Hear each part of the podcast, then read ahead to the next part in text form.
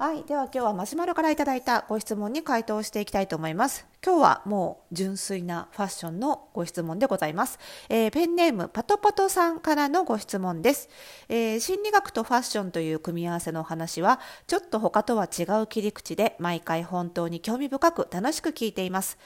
ところで最近80年代風の肩幅を少し広く見せるような肩パッドを使ったアウター類が気になっています。ドロップショルダーや通常の肩のラインのアウターには見慣れていたせいか、肩幅をやや広く見せるような形のアウターは、新しいシルエットで新鮮に感じて、ザラで手頃なものがあったので、ジャケットを一つ購入してみました。少し80年代っぽい感じで肩幅が広く見える感じの肩パッドが入っているものなのですがこういう感じのジャケットが似合う体型はどのような体型なのでしょうか？また、ザラのような流行を先取りするのが得意なブランドで、肩幅を広く見せるようなシルエットの服がちょっとずつ増えてきたような気がしているのですが、このような服は長くドロップショルダーが流行したように、今後、流行というか一つの流れになるのか、どう予想されますかと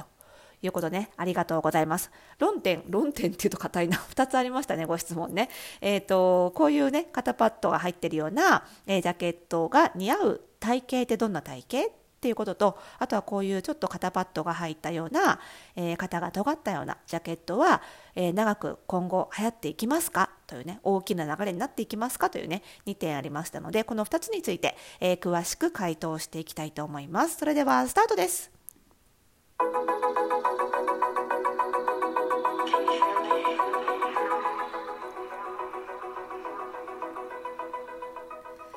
はい、ということで始まりました、おしゃれの呪いとくラジオ、えー、本日で、えー、436回目の配信でございます。この番組ではあなたに巻きつくファッションへの思い込みイコールおしゃれの呪いをバーサーわざと解いていきます。服装心理学をベースにおしゃれをもっと楽しみ、自分を変えるコツをお届けしています。お相手はパーソナルスタイリストで公認心理師の久野里沙です。本日もよろしくお願いいたします。いやなんかさいつも聞いてるラジオとかに口調って引っ張られますよねやっぱりねあの私とにかく毎日聞いてるのが毎日あの、なんだろうなデスクワークがあれば絶対まず初めに聞くっていうのが荻上チキさんのセッションなんですよ TBS ラジオの。だから荻上チキさんってよく論点はあって論点はこうですよねってまずまとめてから喋ってくれるのがすごい分かりやすいなって思ったら ついつい論点はとか言って映っちゃいますよね。ちょっとこのラジオに論点は硬かったかな。はい。ということでまあねお伺いになっている内容が2つあるということでねこれについてお話ししていこうと思うんですけれどもまあ春でさねね、いろんなちょっと目新しいものが目に入ってきて楽しいですよねただついつい考えちゃうのはやっぱり似合うのか？ということと長く着られるのか？っていうことなんじゃないでしょうかね。なんでこういうね、パトパトさんもこういうご質問をくださったのかなと思うんですけれども、まずね、似合う似合わないでいきましょうかね。いきますと、えっ、ー、と、まあ、あの、大前提としてね、あの、うちの診断というか、ポリシーというか、理念というかはそうなんですけど、素では似合わなくても似合わせることはどのタイプでもできるとお考えくださいね。ただその工夫しないと着こなしづらいタイプと工夫すれば着られるけどね裏返せば。と何も考えなくてもハマっちゃうよっていうタイプがいるっていう前提ということでの意味での似合う。ですけど、えーと、体型診断っていうのをうちはやっているので、えー、それのタイプ別にお話しすると分かりやすいかなと思うんですが、えーと、まずですね4タイプ体型診断はあるんですけれども、えー、肩幅がえー、広いジャケットこれねあのいろんな呼び方があると思いますが80年代っぽい感じということであれば、まあ、パワーショルダーっていう言い方が適切かなとは思いますね。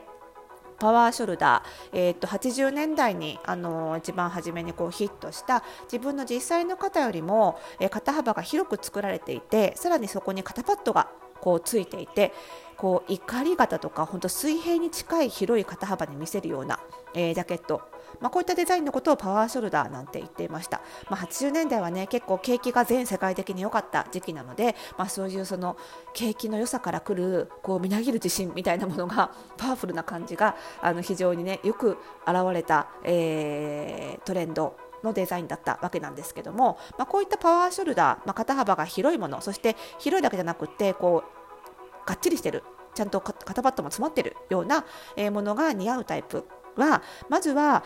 もともと肩幅が比較的しっかりしていてそしてウエストがくびれていてでヒップも割としっかり出ている。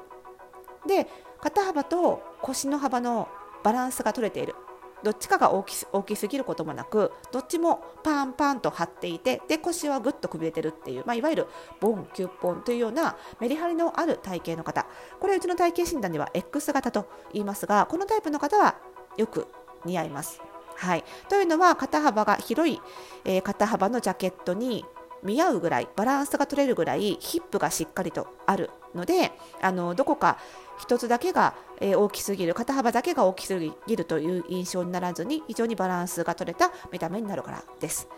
でもう1つタイプがあってうちの体型診断でいうところの I 型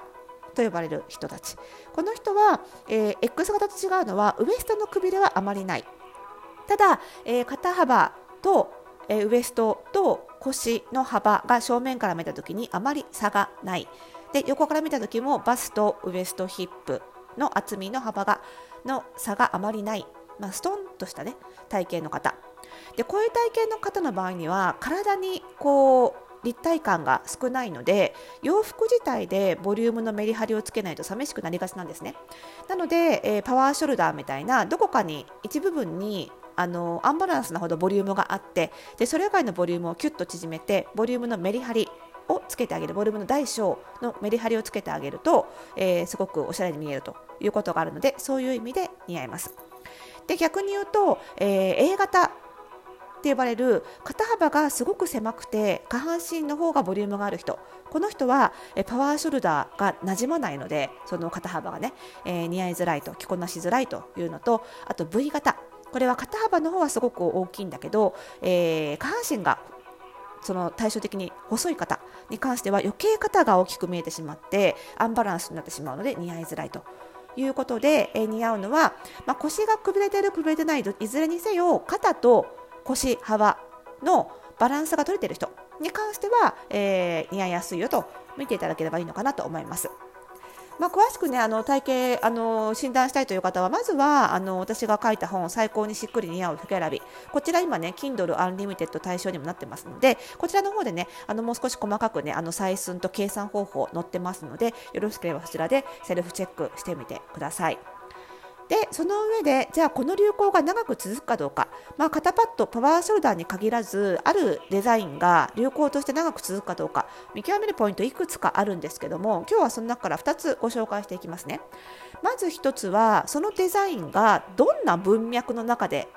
流行し始めているのかとか、まあ、作られているのかっていうところなんですよ。で大きい流行の中大きい流れの中の一つとして作られた場合にはえー、その流行は長く続くことが多いです。大きい流行に守られているからって感じかな。はい、大きい流れの中の一つなので、えー、まあ、長く続きしやすいですよと。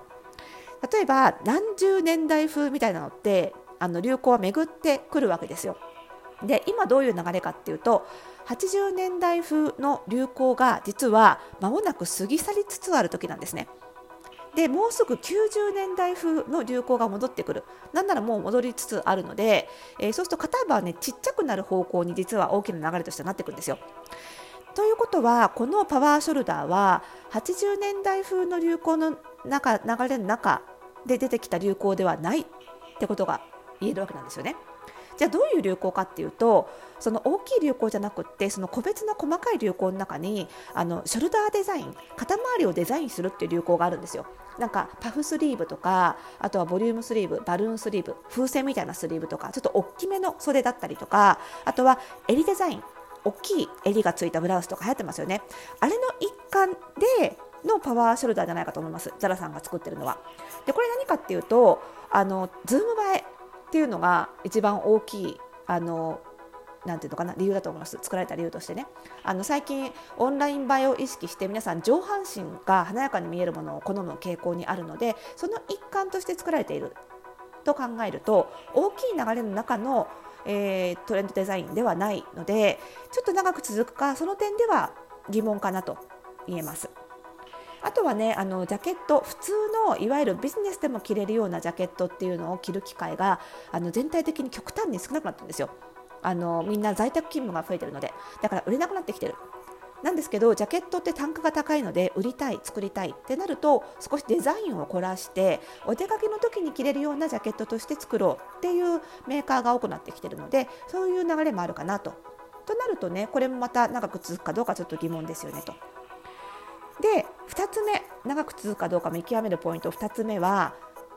とはいえ大きな流れの中になくてもそれが大衆一般に広く受け入れられて単純に言うと売れれば定番としてどんどん作られるようになっていきます。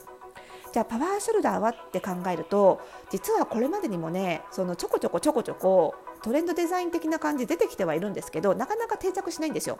なんでかっていうとあのね重ね着しづらいんですねまず一つとしては。今春なのでそれが一番上のアウターとして着ればいいんですけどやっぱり皆さん買ったジャケットって冬も上からコート着て、ね、活用したいなって思うじゃないですか。その時にねコート重ね着しづらいんですよ。あとはドロップショルダーに比べてやっぱり肩パッド入ってるとちょっとね着心地が悪かったりちょっと肩凝っちゃったりするんですよね。そういうのを嫌う方がちょっと多いのでそういう意味では広く売れるかっていうとこれも微妙だなと。いうふうに考えるとちょっとこのデザインが長く定着する可能性は低そうかなっていうのが私の見方です。はい、ただね、まあ、何が起こるかわからないのがファッション業界なのでねもちろんこれはあくまで一つの予想ではありますので、まあ、この予想がどうなるかちょっと一緒に楽しみに、はい、あのこの推移をね見守りましょう。はい、ということで、ね、ご質問ありがとうございました。まあ、こんな感じでね流行をいろんな面から予測できるようになるとまたおしゃれの楽しみってより深まりますので、えそんなお話もね今後どんどんしていきたいと思いますしねあとはね FPSS あのフォースタイルパーソナルサイズスクールの入門講座受けると過去のトレンドの勉強を全部するのでこういう予測もできるようになりますのでね。はい興味ある方はねぜひご入学もご検討してみてください。それではまた明日。